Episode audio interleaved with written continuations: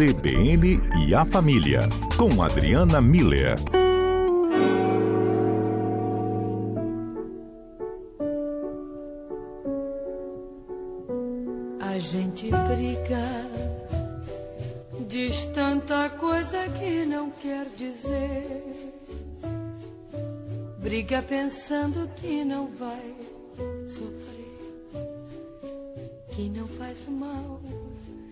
Se tudo terminar.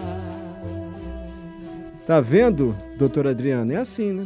Briga. Maísa tá cantando aí, a Maísa, olha aí. Se eu soubesse naquele dia o que eu sei agora, eu não seria esse ser que chora, eu não teria perdido você. Tá ouvindo, doutora? É, tô, Mário. É, se tivesse feito uma terapia de casal, talvez evitaria sofrimento agora que a Maísa tá cantando. É. Ô, doutora Adriana, tudo bem? Mário, boa tarde, boa tarde aos ouvintes. para que sofrer? Vamos para terapia. Ainda fez uma propaganda, doutora Adriana. Podemos até fazer um slogan. Para que sofrer? Vem para terapia. Doutora Adriana, explica para gente como é que funciona assim uma terapia de casal. Em que momento o casal deve então. procurar o terapeuta? O relacionamento dá sinais de que pode ter uma ajuda externa. Tem diagnóstico? Tem. Quando é que o médico está curado? Diagnóstico descobre a doença. Alta. Tem alta? alta. Tem alta também, não tem? Então, Mário, olha só, Mário e ouvintes, né? É, o, o, relacionamento a dois, como todos que estão casados sabem, não tem os seus desafios, né? Então a gente não vai procurar terapia em todos os momentos de desafio de uma vida a dois, porque senão até o próprio casal perde a noção de senso de competência para lidar com as dificuldades, né? Então, o que, que normalmente acontece? O, o, casal vai lidando com as dificuldades, vai criando estratégias de superação e vai seguindo né, a, a história da vida a dois. Mas chega em alguns momentos, Mari, em que é essa habilidade ou essas estratégias que o casal tenta essas tentativas de, de acordo, de resolução de problemas, não são suficientes.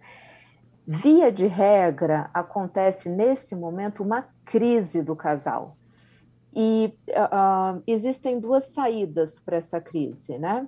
Uma que leva para o escritório do advogado, que é a separação, e outra que leva para o consultório de psicologia, que é a terapia de casal eu costumo dizer que o casal que chega na terapia, ele chega ainda com esperança, ele não tem a certeza. O casal que tem certeza de uma separação, ele já vai para o escritório do advogado e, e, já estabelece os termos dessa separação. O casal que ainda tem esperança, ele vem para a terapia, porque ele. É, e, e o que, que eu estou chamando de esperança, né? É aquele casal que sabe que a história deles tem um valor, que vale a pena tentar encontrar alguma forma de preservar essa história. Então, é um momento de resgate da história, dos valores, de tudo aquilo que uniu o casal. Aquele casal, em determinado momento da vida, decidiu ficar junto. E a partir dali começou uma história. O resgate dessas, desses aspectos positivos, é, fundamentais, né, que deram fundação para esse para essa história, é, normalmente numa terapia de casal a gente passa a resgatá-los, né? Hum. A gente faz novos acordos, exatamente porque a crise revela a dificuldade do casal de lidar com uma mudança de ciclo. Normalmente são em mudanças de ciclo. Então, o nascimento dos filhos, aí gera uma crise, porque muda, né? O, o jeito que o casal era e, e convivia, e os programas de um casal sem filhos é totalmente diferente de casal com filhos. Então, depois, quando os filhos começam a crescer, é, querem ir para festa, deixe para festa, não deixe para festa. Então, esses novos acordos né, desse casal com relação a esses filhos que estão crescendo, depois saem de casa, o casal volta a ser só os dois. Nossa, o que mais tem na história de vida dois, Mário, é ciclo de vida que precisa. É, é, que cria desafios que precisam ser superados, né? Então esses reacordos, essas construções de de estratégias para superar é, esses novos ciclos também é outra coisa que é muito comum na terapia de casal e focar no que importa, né? A gente às vezes gasta muita energia é, em coisas que não são tão importantes e esquece de, de valorizar, de olhar, de admirar a história mesmo que está sendo construída, né? É, os problemas, Mário, eu fiz aqui uma listinha do que mais aparece. Hum. é, o, os problemas, as reclamações mais frequentes, assim, é, é a, o casal querer que tudo continue como era, então tem muito assim, mas a, antes não era assim, por que, que a gente não pode continuar sendo, né? E eu acho que isso revela exatamente o que eu falei, né? Uma dificuldade de entrar no novo ciclo da história desse casal, né? É, outra coisa que também é muito comum é o, o casal querer fa fazer comparações, né? Ou com outros casais conhecidos, ah, não, mas fulano e fulana viajam sempre, a gente nunca viaja, estão sempre felizes, a gente não está, ou tem a vida perfeita, né? Um, sinto lhes informar, não existe vida perfeita.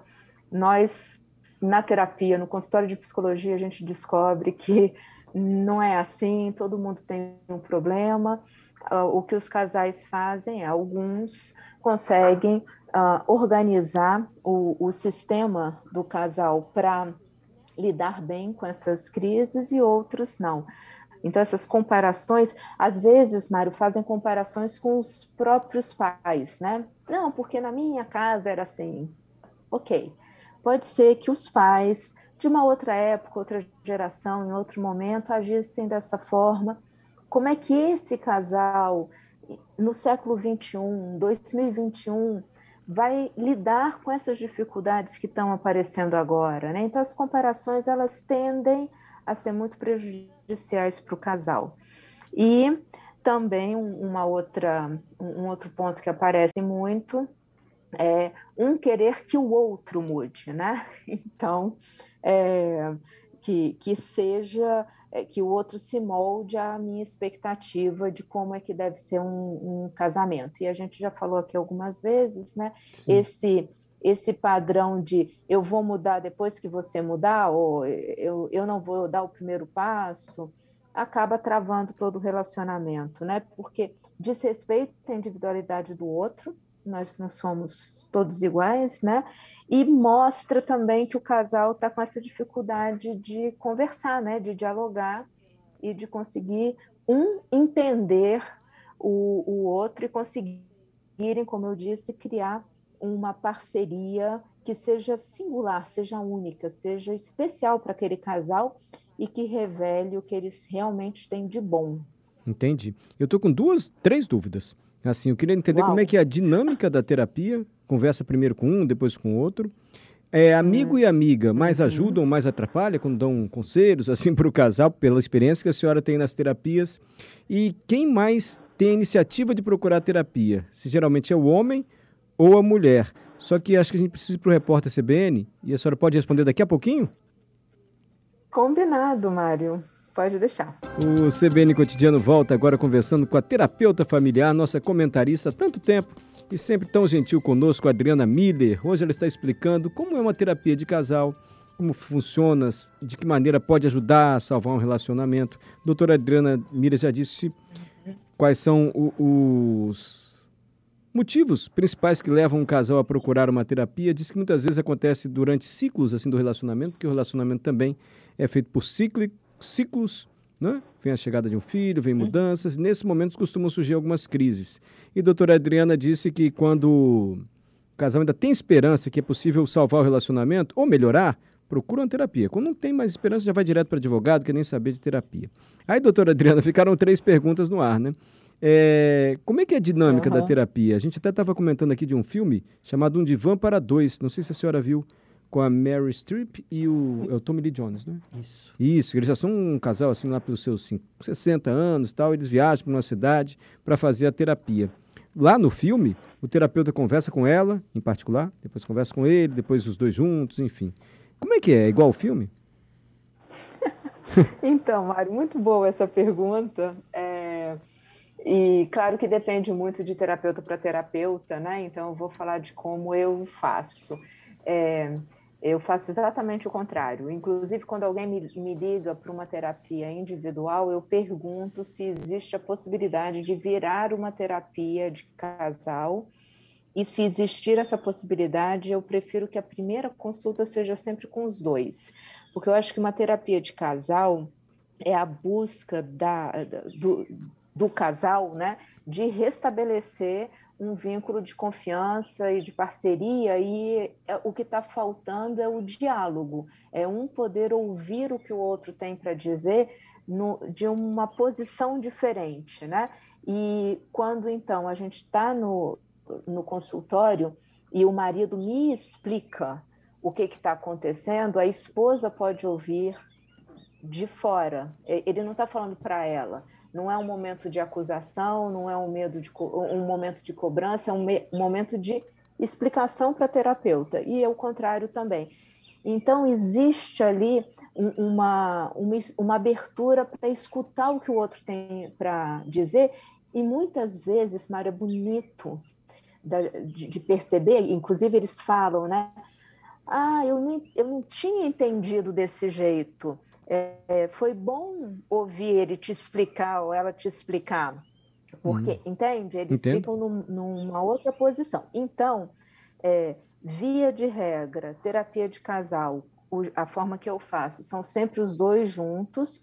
Eu acho que os problemas eles precisam ser é, verbalizados e organizados pelo casal, como eu disse, resgatando os valores e e resgatando esse senso de competência, de que a gente dá conta, porque vale a pena dar conta de, de, de consertar isso.